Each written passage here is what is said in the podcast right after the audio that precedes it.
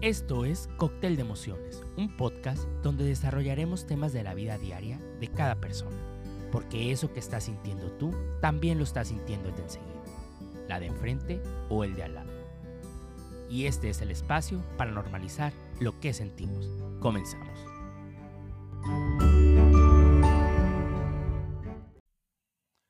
Hola, ¿qué tal? Bienvenidos sean a un episodio más del podcast Cóctel de Emociones. Mi nombre es Juan Pedro Arbizu y hoy venimos a normalizar todos esos sentimientos que vivimos día a día y esas emociones que sentimos.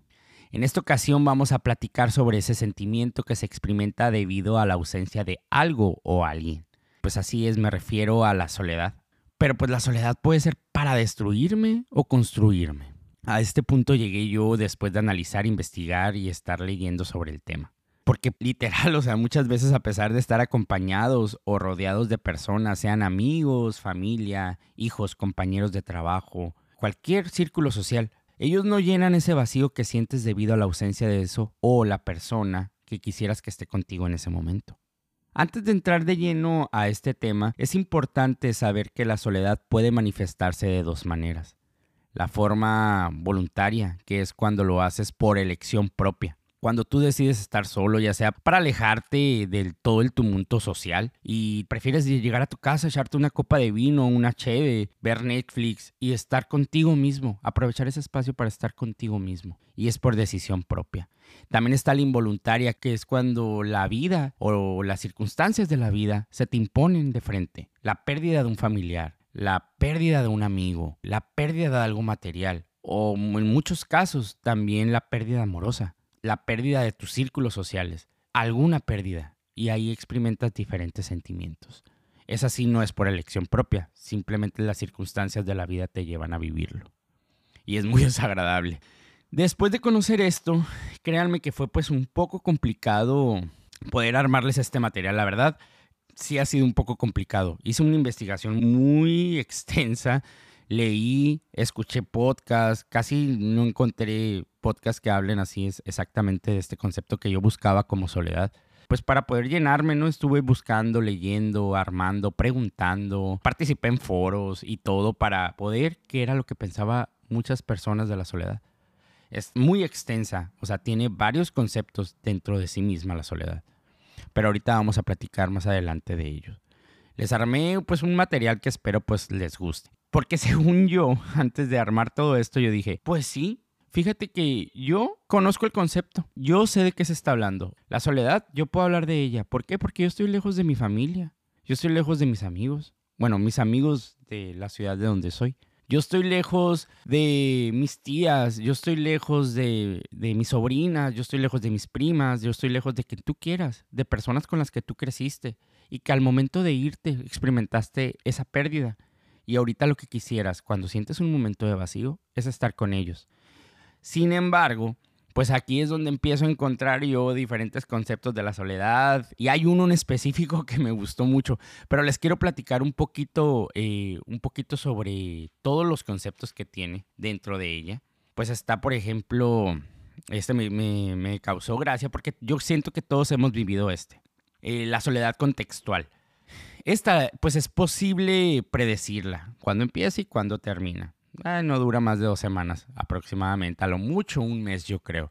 No soy psicólogo, les aclaro, simplemente es lo que yo investigué. Pero esta soledad es como por ejemplo cuando tú te vas a estudiar fuera o trabajar fuera o te alejas de tu entorno. Llegas solo a una ciudad, por ejemplo, estás en la universidad, entras a una carrera, a una licenciatura y no conoces a nadie, pero a lo mejor tus amigos entraron a, a otra carrera que no es la tuya y te los empiezas a topar, pero también empiezas a, crear círculos en donde tú estás, o sea, en tu facultad. Entonces no dura más de dos semanas sin que empieces a salir de fiesta con ellos, de que los conozcas y dejas de estar solo además. Pues tu familia, tú puedes ir a visitarla, puede ser una vez al mes, o ellos van a venir a verte.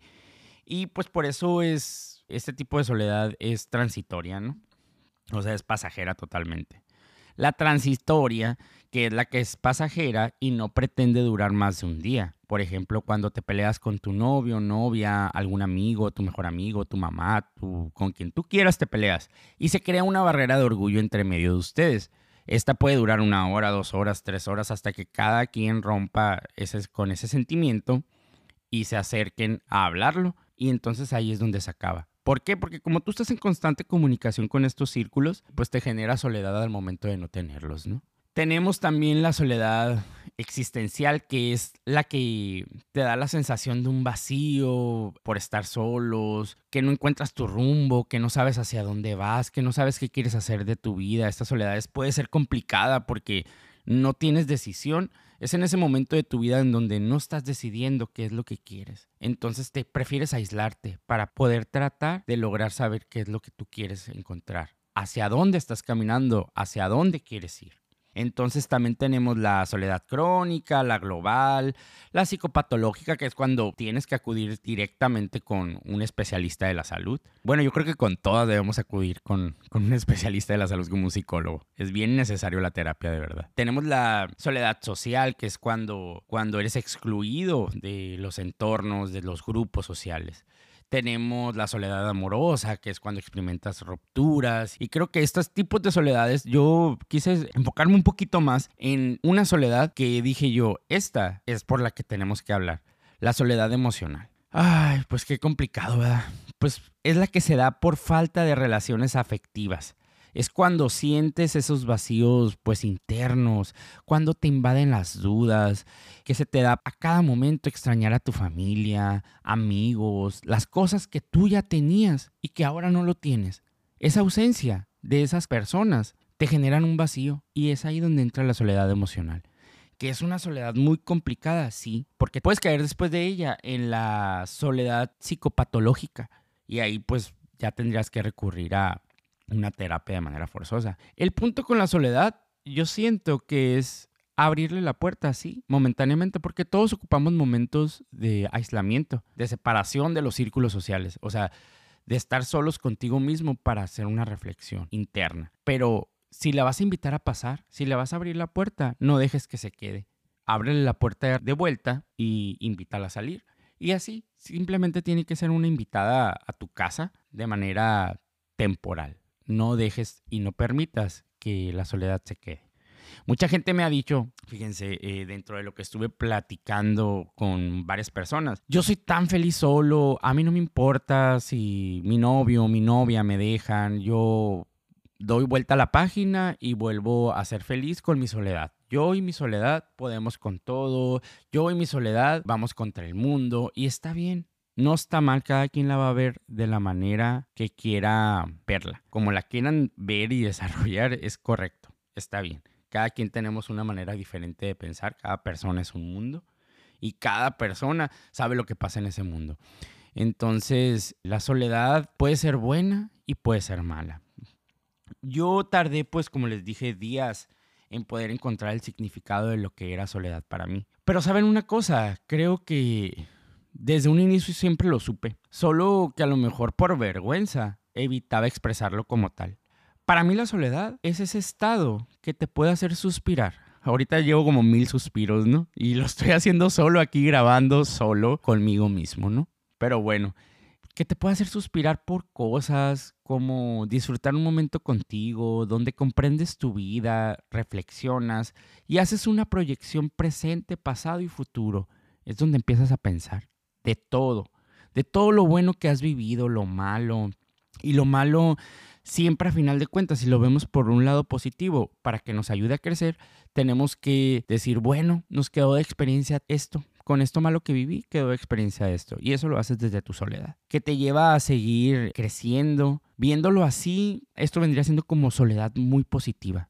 Pero esta es mi percepción. Por otro lado, está ese amargo momento en el que sientes que la cama es un estadio de béisbol y que tú estás hecho bolita en medio de todo y el estadio está vacío y dices, a la madre, ¿por qué estoy solo? ¿Qué hice?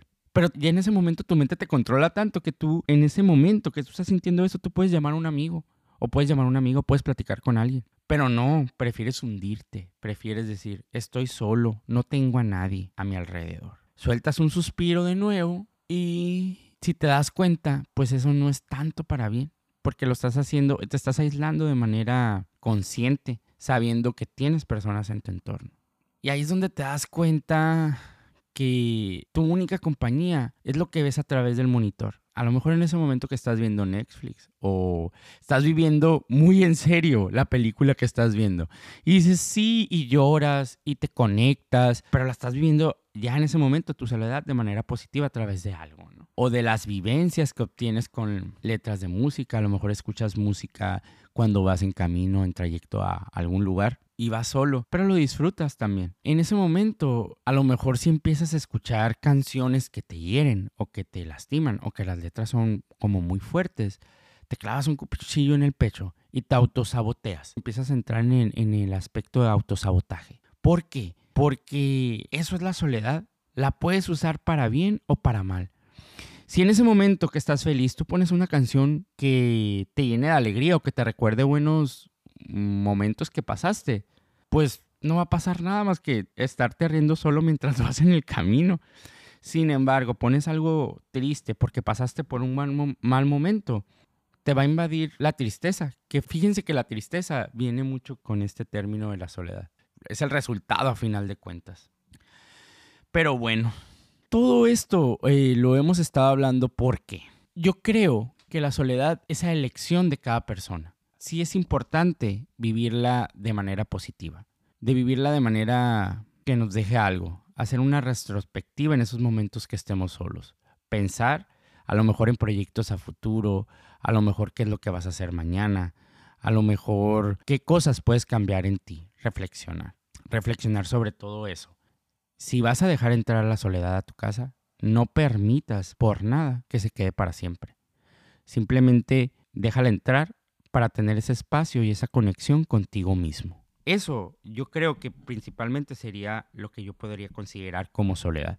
Este capítulo ya se ha extendido bastante, pero yo se los advertí desde un inicio y eso que corté conceptos, ¿no? Pero yo se los advertí desde un inicio, iba a durar bastante. ¿Por qué? Porque para mí fue complicado poder armar este tema. Saludos Ernesto, que me pidió, me dice, ¿por qué no hablas en tu próximo capítulo de la soledad? Ah, lo voy a hablar.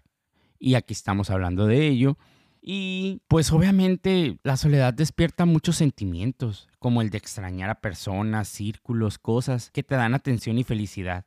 Mientras estás saboreando tu copa de vino o quizás dándole un trago a la cerveza, mmm, comienzas a soñar, comienzas a planear qué va a ser de tu vida, pero empieza en ese momento a darle un lado positivo. Ponle ganas a no caer y a no quedarte en ese estado existencial por el que a lo mejor estás pasando. Haz una retrospectiva, reflexión de todo lo que estás haciendo y cómo lo estás haciendo. Por el día de hoy, pues fue todo. Un concepto largo, un programa diferente, pero pues aquí estamos. Espero les haya gustado. Mi nombre, se lo repito, Juan Pedro Arbizu, y nos vemos en el próximo capítulo de Cóctel de Emociones.